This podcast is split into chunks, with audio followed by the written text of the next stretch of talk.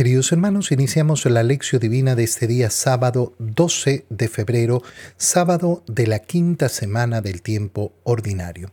Por la señal de la Santa Cruz de nuestros enemigos, líbranos Señor Dios nuestro, en el nombre del Padre y del Hijo y del Espíritu Santo. Amén. Señor mío Dios mío, creo firmemente que estás aquí, que me ves, que me oyes, te adoro con profunda reverencia, te pido perdón de mis pecados y gracia para hacer con fruto este tiempo de lección divina. Madre mía Inmaculada, San José, mi Padre y Señor, Ángel de mi guarda, interceded por mí. Continuando este día con la lectura del primer libro de los Reyes, leemos el capítulo 12, versículo 26 al 32 y capítulo 13, versículos 33 al 34. En aquellos días, Jeroboam, rey de Israel, pensaba para sus adentros, el reino todavía puede volver a la casa de David. Si el pueblo sigue yendo a Jerusalén a ofrecer sacrificios en el templo del Señor, acabará por ponerse de parte de Roboam, rey de Judá, y a mí me matarán.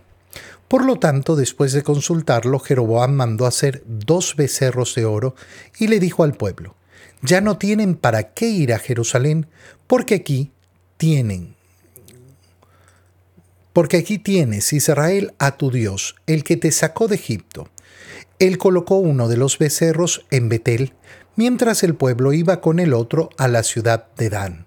Además, mandó construir templos en la cima de los montes y puso de sacerdotes a hombres del pueblo que no pertenecían a la tribu de Leví instituyó una fiesta el día 15 del octavo mes, parecida a la que se celebraba en Judá.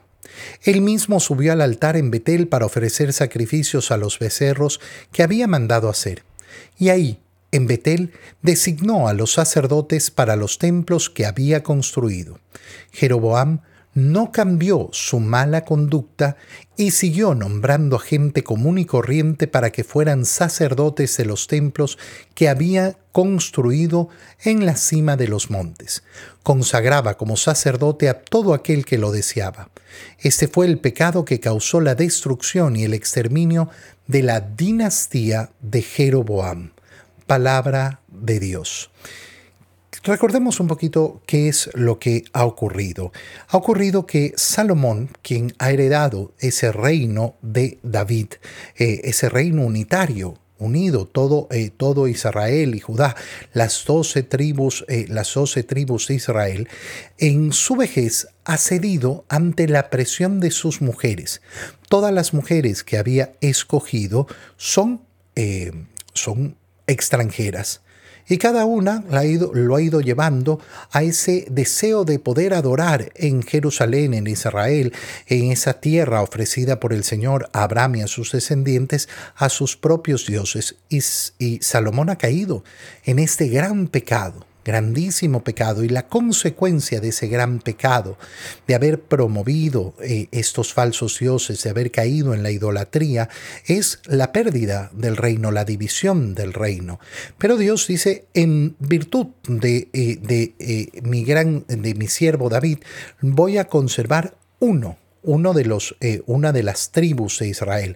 Y se conserva entonces la tribu de Judá mientras que eh, el reino de Israel queda al mando de Jeroboam. En este tiempo en que estamos en nuestra lectura está dividido entonces en dos el reino, Israel y Judá. En Israel gobierna Jeroboam y en eh, Judá eh, gobierna Roboam. ¿Qué es lo que le sucede a Jeroboam? Que comienza a pensar en cómo el pueblo va a seguir buscando ir a Jerusalén. ¿Por qué? Porque en Jerusalén está el templo y en el templo está el arca de la alianza. Y entonces lo que crea es una forma de decirle al pueblo, miren, ustedes ya no tienen necesidad de ir a Jerusalén. ¿Por qué? Porque aquí tienen a la mano lo mismo. Manda construir dos becerros de oro. Y no les dice, vamos a adorar a, a dioses distintos. No, Dice, vamos a adorar al mismo Dios, al único Dios, a ese que los sacó de Egipto, a ese que los liberó, a ese que ha mostrado efectivamente tantos prodigios, aquel que les ha dado esta tierra. Y lo único eh, es que ahora está más cerca, está más cómodo, es mucho, eh, mucho mejor. Es tremendo cuando nosotros pensamos en la actualidad que tiene esta lectura en nuestra, eh, en nuestra sociedad. Fíjate bien porque la misma tentación la vamos a ver una y otra vez. Pongamos un ejemplo claro en nuestros tiempos. ¿Qué es lo que ha sucedido con las personas? ¿Por qué han aceptado este cambio que les propone eh, Jeroboam? Muy sencillo, porque la comodidad siempre es muy grande. Ah, yo ya no tengo que ir hasta Jerusalén, yo ya puedo ir hasta aquí nomás. Tengo a mi alcance eh, el templo, tengo a mi alcance el lugar donde puedo ofrecer el sacrificio y puedo seguir con mi fe. Ah, muy bien, pues está más cómodo, está bonito. Bueno, piensa por ejemplo cuántas personas hoy en día todavía siguen en la comodidad de no buscar la misa y no buscar la comunión y no buscar la confesión. Excusados en la pandemia, no tienen, no tienen un verdadero problema, no son personas que no pueden moverse, no son personas que están con una enfermedad, no son personas que están con una edad ya avanzada y que por lo cual no pueden, eh, no pueden eh, ir a la iglesia. Son solo personas cómodas. ¿Por qué voy a ir a la iglesia si yo prendo la tele y veo la misa? Porque esa misa no, no, no está ahí para ti. No está ahí para ti no está para cubrir tu comodidad, sino está para poder llegar a aquel que necesita porque efectivamente no puede hacer otra cosa. Pero la comodidad es grande y la comunidad lleva efectivamente a las personas a perder, a perder el sentido de la devoción. Y yo igual estoy en la misa, estoy en la misa y ya está. Bueno, eso es lo que está pasando, eso es lo que estamos leyendo. Fíjate cómo además es todavía mucho más profundo el tema. ¿Por qué? Porque nosotros vemos efectivamente cómo muchas personas cambian su fe y cambian sus ritos solo por el tema de la comodidad. ¿Cuántas personas dicen, bueno, pero al final yo tengo aquí al lado un templo evangélico y me voy, es simpático, al final ellos también creen en Cristo, ellos creen en Dios, y entonces es lo mismo? No, hermano mío, no es lo mismo. No es lo mismo. Recibir o no recibir el, el sacramento de la Eucaristía no es lo mismo. Tener a nuestro alcance el sacramento de la confesión no es lo mismo. Tener para nuestros enfermos el sacramento de la unción de los enfermos no es lo mismo. Entonces no nos podemos dejar engañar de una manera así. ¿Por qué? Porque, bueno, daba lo mismo. No, no da lo mismo. Pero además no solo es el poner templos por un lado y por el otro, sino que en esos templos Jeroboam decide, eh, decide poner eh, decide poner, eh, decide poner también a sacerdotes que no pertenecían a la tribu de Leví. ¿Cuál era la orden que había dado Dios al pueblo de la antigua alianza? La orden era clara. Los sacerdotes, los que van a ofrecer los sacrificios a Dios de parte del pueblo, solo serán aquellos que pertenecen a la tribu de Leví. Esto va a ser cambiado obviamente la nueva alianza en el nuevo sacerdocio. Ese sacerdocio que compartimos en común todos los bautizados, ese, eh, ese sacerdocio común. Pero no se va a perder ese sacerdocio ministerial que tiene características determinadas.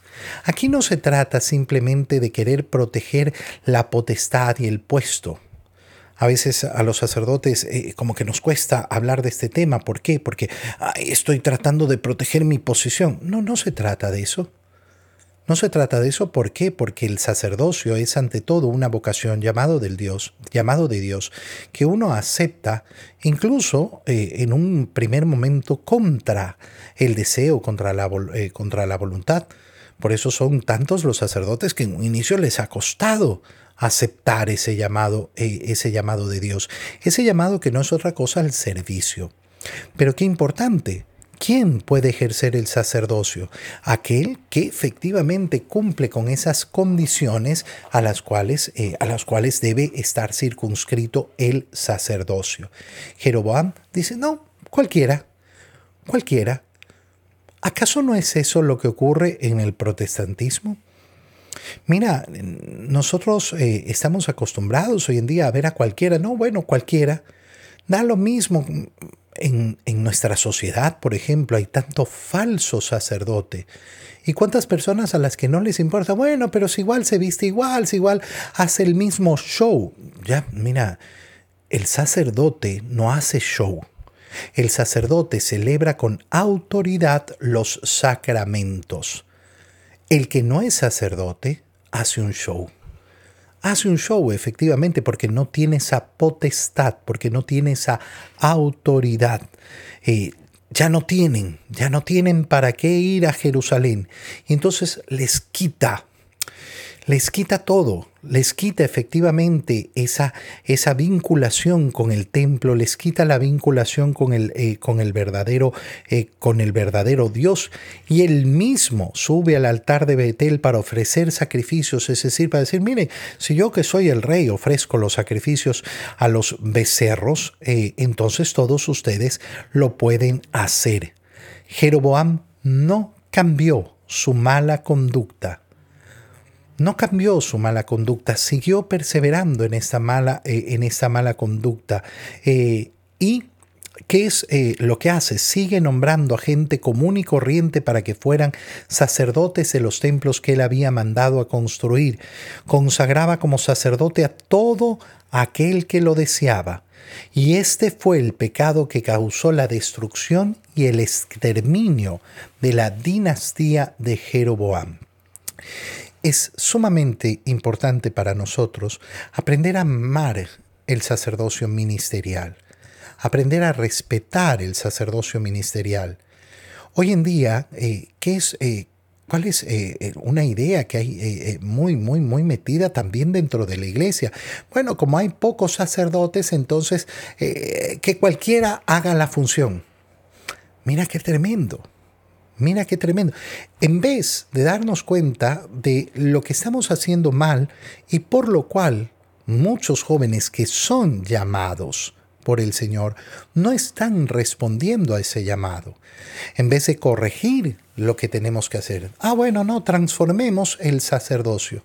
No, Estamos entonces cometiendo lo mismo que ya hemos visto en la historia de la salvación y algo que no podemos hacer es ser ciegos a la historia pensar que podemos repetir las mismas acciones y decir, ah, es que no sabíamos. Pues si lo estás, lo estás leyendo en las escrituras. Amar el sacerdocio y propagar el sacerdocio ministerial. Oye, cuánta necesidad tenemos de sacerdotes y qué bonito en este día sábado poder hacer nuestra oración a través de esta lección divina y pedirle al Señor, Señor, aumenta las vocaciones sacerdotales.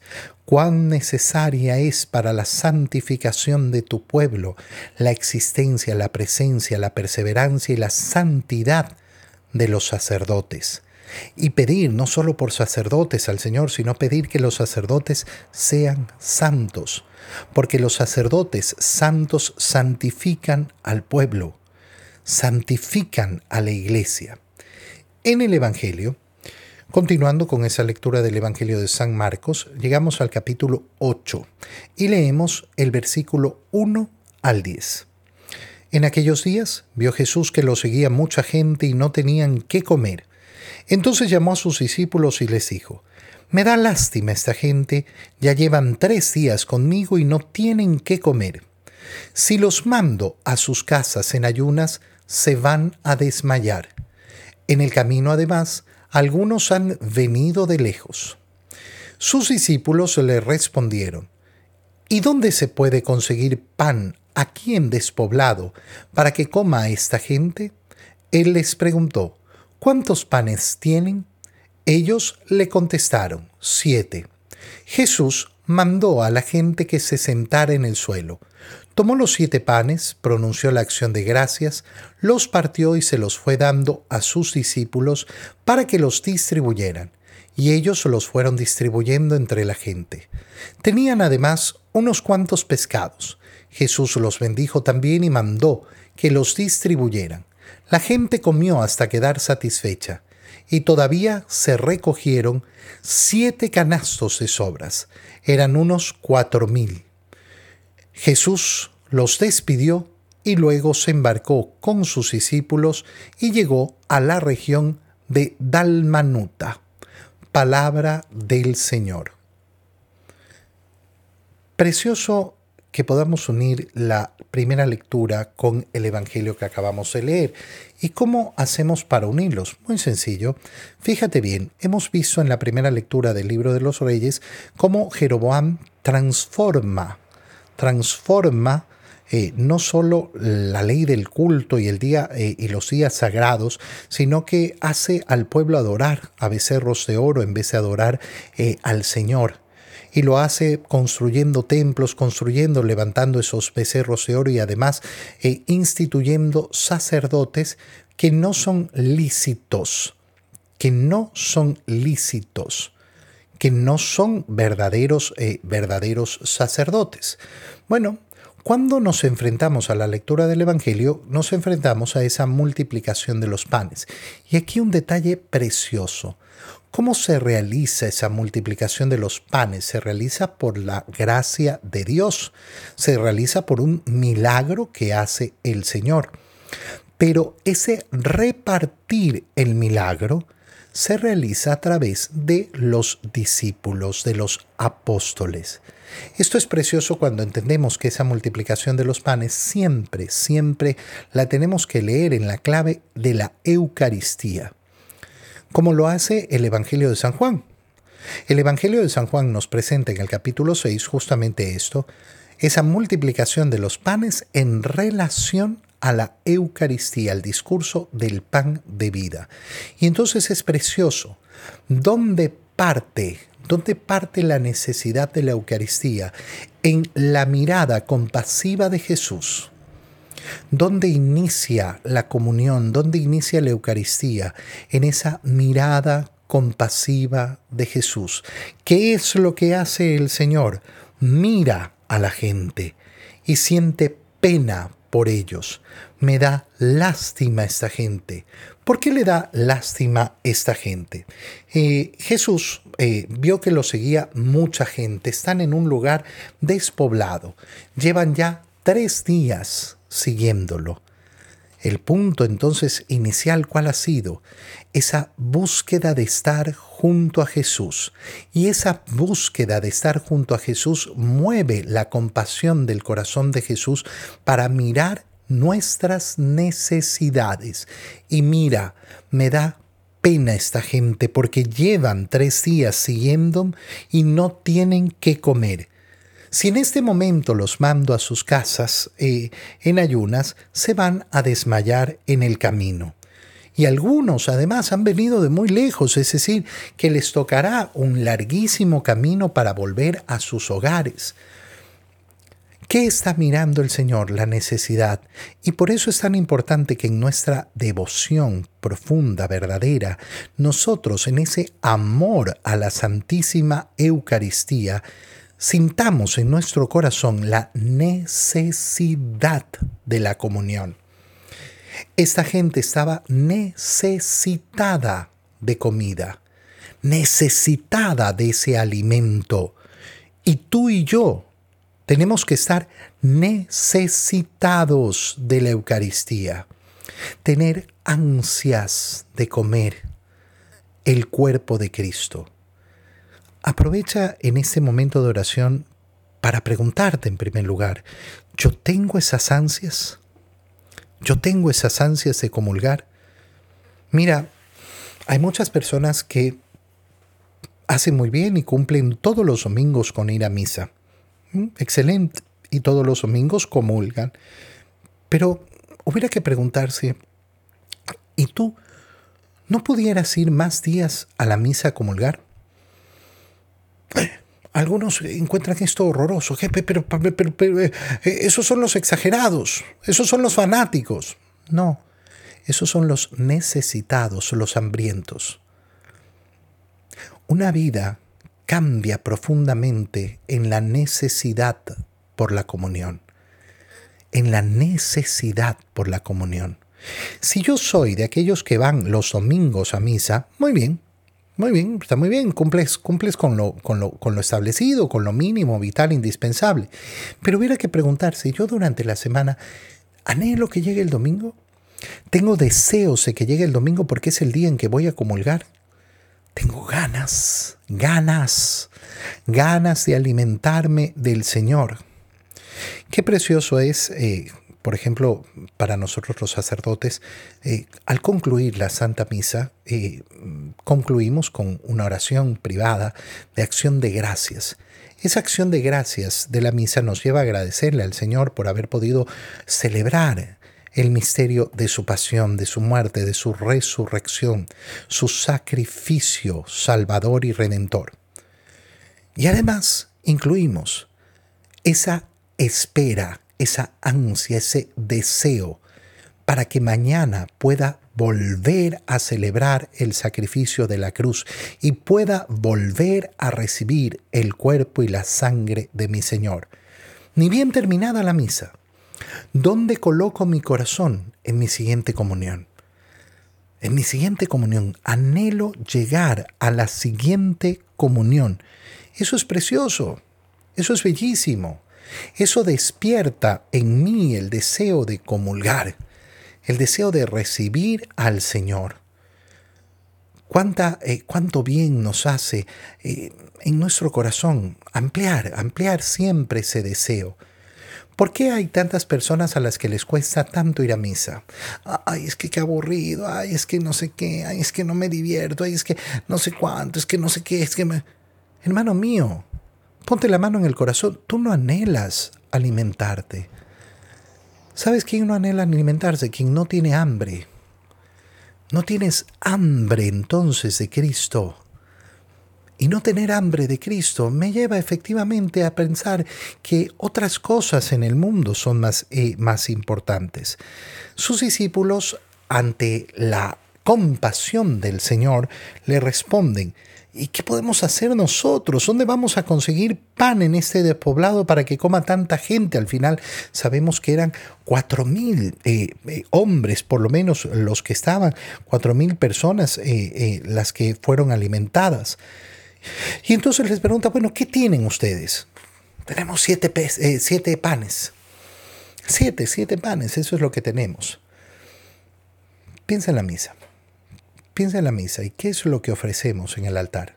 Ay, nosotros en el altar ofrecemos las cosas. Pan. Pan. Pan y vino. Mira la miseria de lo que ofrecemos. Mira la miseria de lo que ofrecemos. Es, exactamente igual como decir, tengo siete panes. ¿Y qué voy a hacer con eso? No, yo tengo pan aquí, siete panes. Y bueno, ¿y qué vamos a hacer? ¿Acaso el ansia de Dios se va a calmar con, un poco de pan?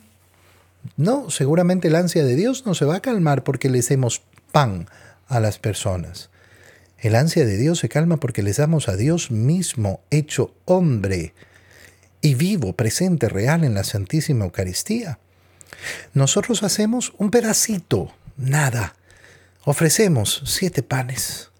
Ofrecemos pan, miseria, ¿Qué nos va a entregar el Señor? Abundancia en amor, abundancia de su amor en la Eucaristía.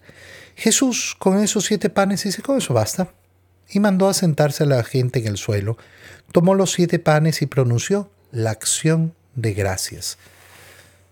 ¿Qué es la Eucaristía? Acción de gracias. ¿Qué significa la palabra Eucaristía? Acción de gracias. Por eso la Santa Misa es en, todo momento una acción de gracias que es justa y necesaria. Es justo y necesario que nosotros demos gracias a Dios Padre Todopoderoso. Lo decimos en la Santa Misa varias veces. Es justo que rindamos el culto debido a Dios, no el culto que se nos ocurre a nosotros, sino el culto que Él ha querido que Él ha querido para nosotros. Eh, entonces, después de hacer esa acción de gracias, los partió y se los fue dando a sus discípulos. Fíjate cómo se produce ahí ese, eh, ese sacerdocio, ese sacerdocio para que ellos los distribuyeran. No es cualquiera el que los distribuye, es el Señor el que hace el milagro, pero son sus discípulos los que los distribuyen al pueblo. No es cualquiera, no es cualquiera, son aquellos que el Señor ha escogido para esa misión. Por eso hay que recordar que eso es lo que nos ha dicho el mismo Evangelio de San Marcos que estamos leyendo en el momento de haber escogido a sus doce. El Señor llamó al que quiso. ¿Pero por qué a este? ¿Por qué? Porque a él le dio la gana. Porque a él le dio la gana. No, por, no porque este sea mejor o peor que el otro, no porque este tenga mejores atributos o no. Esas, eh, esas contiendas entre el laico y el sacerdote son una verdadera pavada. Son una verdadera pavada de no darse cuenta cómo el Señor nos llama a cada uno de acuerdo a lo que Él ha decidido. A lo que Él ha decidido. No por esa decisión personal. Fíjate qué diferente es en el mundo ¿no? donde la gente lucha por la posición, lucha por conseguir el puesto, lucha, y cuando eso se mete en la iglesia es terrorífico. Porque en la iglesia nunca, nunca debe ser mi anhelo personal de alcanzar una posición, un puesto. Para un sacerdote sería asqueroso, terrible tener el anhelo, el deseo, ay, yo, yo estoy en la contienda para llegar a ser obispo, para llegar a ser papa, qué, qué, qué absurdo para un laico tiene que ser igualmente absurdo. No, yo quiero ocupar el puesto de aquí, el puesto de allá dentro de la iglesia. El puesto se ocupa de acuerdo al llamado de Dios. ¿Soy llamado o no soy llamado? Eso es lo importante, eso es lo verdaderamente importante, ser llamado por el Señor. Tenían además unos cuantos pescados y Jesús los bendijo y los mandó también para que los distribuyeran. El Señor agarra todo lo que puede, todo lo que hay, para ser compasivo en gran medida. Y la gente comió hasta quedar satisfecha. Mira, cuando yo he recibido la Eucaristía no me falta nada más. Cuando yo he recibido la Eucaristía no me falta nada más. Las fiestas humanas son lindas, son bellas, son hermosas. Yo a veces lo trato de explicar, ¿no? Un día de Navidad, por ejemplo, después de haber celebrado la Santa Misa, yo estoy saciado. Pero ahora la, cena de Navidad, sí, sí, lindo, lindo. Yo ya estoy saciado. He celebrado la Navidad. Yo ya celebré. El resto, el resto será mm, un agregado, un agregado, un extra. Eh, eh, aquí le decimos la yapa, la yapa pero he quedado saciado. El Señor nos ha dado un alimento tan grande que de verdad aquel que sabe abrir los ojos y aquel que sabe abrir el corazón se va a saciar totalmente. Y de ahí, ¿qué sucede? Que recogieron siete canastos de las sobras. No solo se saciaron, sino que sobró. Sobró, esa es la gran multiplicación que realiza el Señor. Qué bonita es la palabra multiplicación. ¿Por qué? Porque la Eucaristía, que es sacramento de amor, nos tiene que llevar a cada uno de nosotros a querer multiplicar el amor compasivo que ha tenido el Señor por nosotros. Pregúntatelo hoy, pregúntatelo y, y ponlo en oración. ¿Yo estoy multiplicando el amor de Cristo? ¿Estoy multiplicando el amor que recibo del Señor hacia los demás? Te doy gracias, Dios mío, por los buenos propósitos, afectos e inspiraciones que me has comunicado en este tiempo de lección divina. Te pido ayuda para ponerlos por obra. Madre mía Inmaculada, San José, mi Padre y Señor, Ángel de mi guarda, interceded por mí. María, Madre de la Iglesia, ruega por nosotros. Queridos hermanos, que tengan todos un feliz día.